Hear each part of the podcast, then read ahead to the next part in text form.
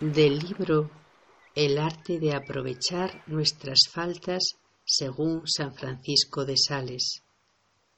Autor Joseph Tissot. Capítulo 4.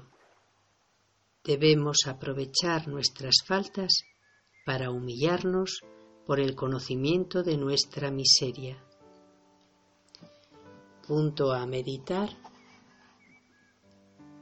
Pequé. Esta es mi obra. Todo lo demás es de Dios. Perdónense las numerosas citas del punto anterior, pero el asunto es tan importante y a la vez tan delicado que necesitamos apoyarnos en grandes autoridades no encontramos ni sombra de exageración en estos textos si meditamos con seriedad la tesis admirablemente demostrada en la suma de Santo Tomás. La soberbia es, por su naturaleza, secundum genus sum, el peor de todos los pecados, más grave que la infidelidad, la desesperación, el homicidio, la lujuria, etc. La razón de ello está, continúa Santo Tomás, en su apartamiento de Dios. En los otros pecados el hombre se aleja de Dios por ignorancia, por flaqueza, por el deseo de un bien cualquiera. Pero la soberbia le aparta de Dios únicamente porque no quiere someterse a Él ni a su ley. Por eso, dice Boecio, mientras todos los vicios huyen de Dios, sólo la soberbia le hace frente. De ahí las palabras de Santiago, Dios resiste a los soberbios. La aversión a Dios y a sus mandamientos, que en los otros pecados viene como consecuencia, está en la misma naturaleza de la soberbia, cuyo acto propio es el desprecio de Dios.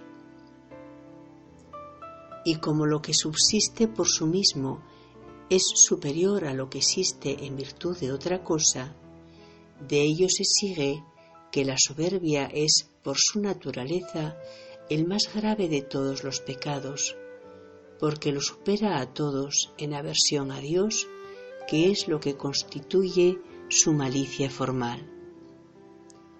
Si no podemos adquirir muchas virtudes, decía Santa Juana Francisca de Chantal, tengamos por lo menos la humildad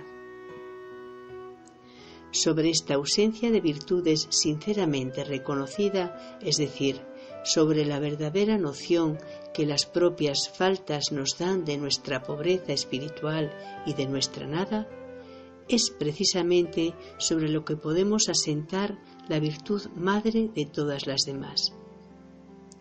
¿Cómo no exclamar con nuestro amable santo, benditas imperfecciones que nos hacen reconocer nuestra miseria y nos ejercitan en la humildad.